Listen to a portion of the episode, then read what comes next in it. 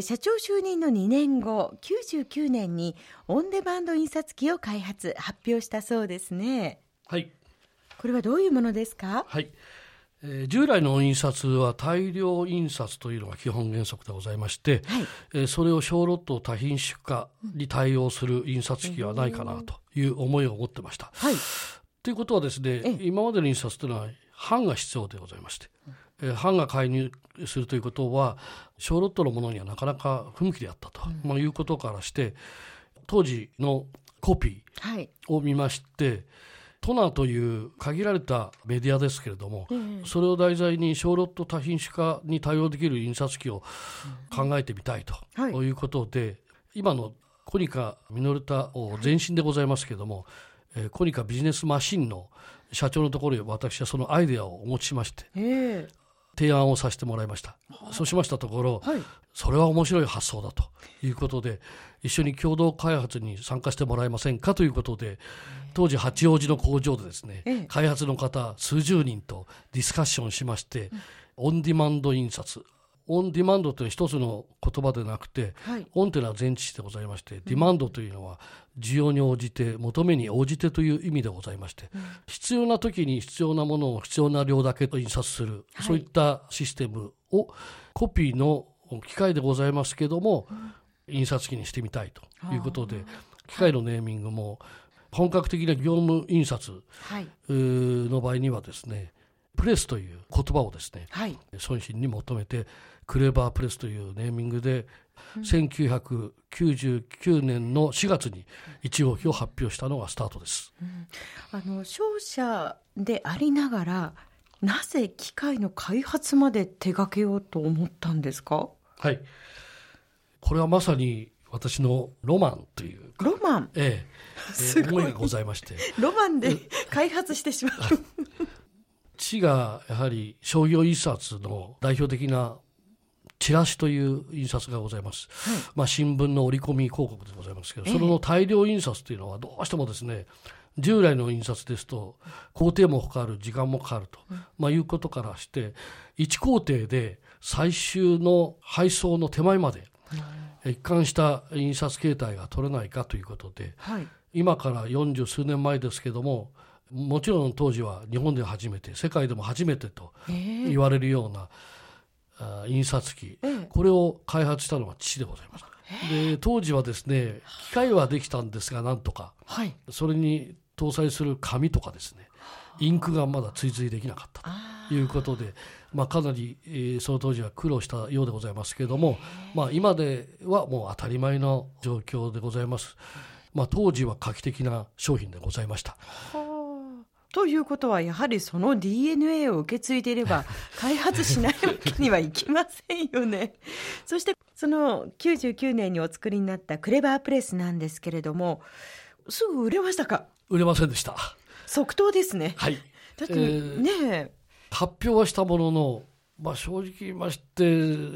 機械はお見せできなかったんです。どどうしてですか、はい。もう、見るからにコピーですから。印刷っていうのは非常に品質が綺麗、いい。で、その中にあって、トナーでやりますとコピーしたもんですから、品質が良くない。ただ発想を変えてもらいたい。で、当時はですね、啓蒙をえするために、ええ1年から1年半ぐらい、北海道から九州まで暗夜しました。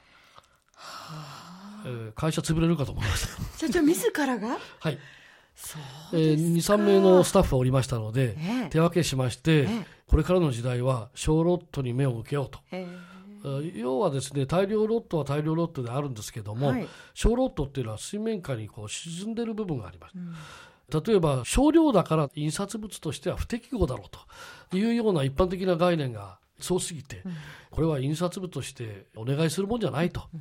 あいうふうな観念が一般市場にありました。いや、そうでなくて、小ロットまで対応できますから、ということを PR しますと、印刷需要って高まっているんですよ。えそれで、その考え方を全国に広めるためにですねええ、本当に苦労しました。ですから、オンディマンドという言葉自体もですね、まあ、手前味噌ですから私が広めさせてもらったのかなと思ってますけど。まさにオンデマンドの生みの親ですね。そしてこのクレバープレスをやはり世にもっと広めるために2009年に別会社を立ち上げたんですか？はい。まあ、今はですねデジタルイメージングコーポレーションという社名に変わってますが、はい、当時はまさにこのクレバープレスを全国に販売しようという拠点として、うんはい、まあ、別会社を作りました。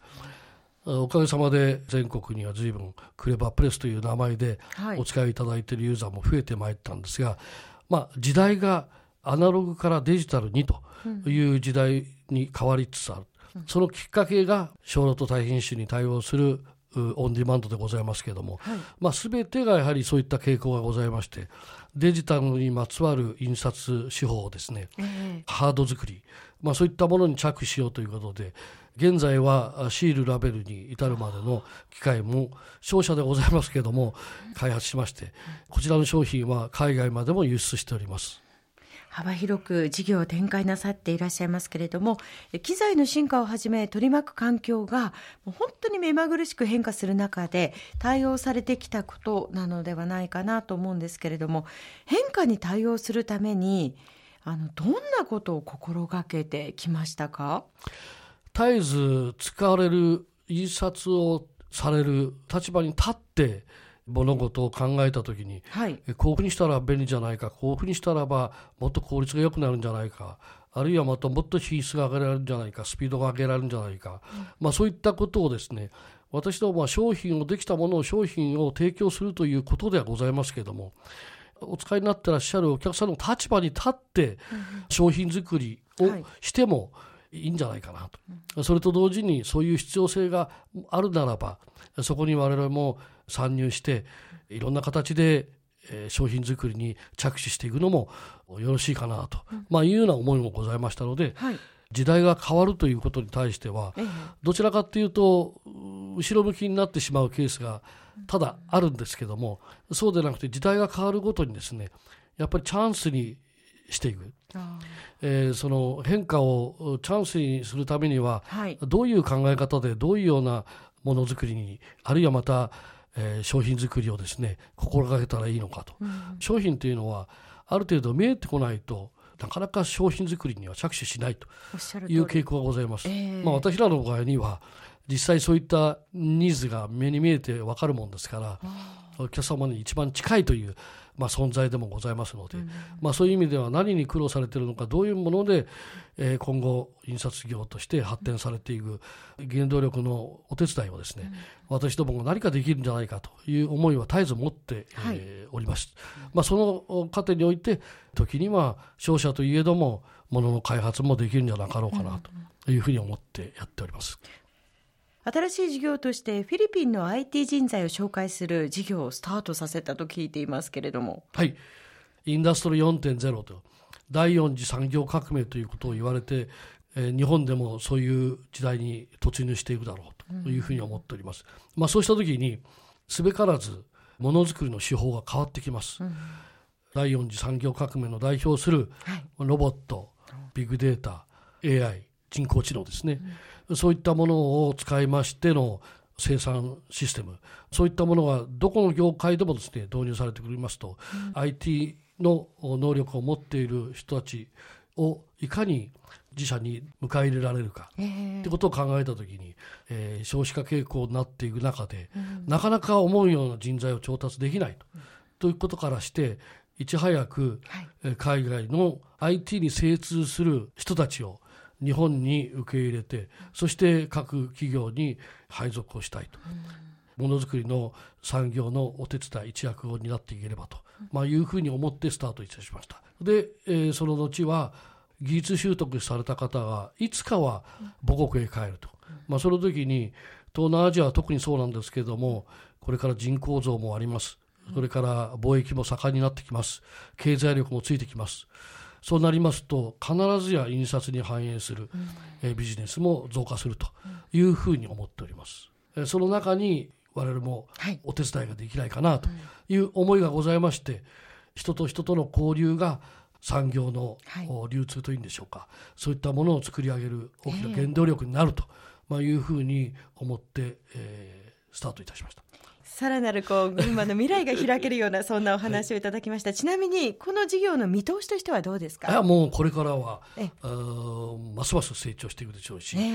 あのものづくりがですねロボット化していきます、うん、人がいかに介入しなくても思うようなものが適時に作っていけるようなそういった工場が非常に多くなってきます。またそれをしないっていうと先ほど人の関係も含めまして、えー、人間の人口減少もございまして、うんうん、そういったことをもっともっとこう円滑にですね、はい、していくためにどうしても海外の優秀な人たちが、えー、あの力協力が必要だというふうに思っています。はい、はい。話は IoT にまで進んでおりますが、この後もコマーシャルを挟んで設楽社長にお話を伺っていきます。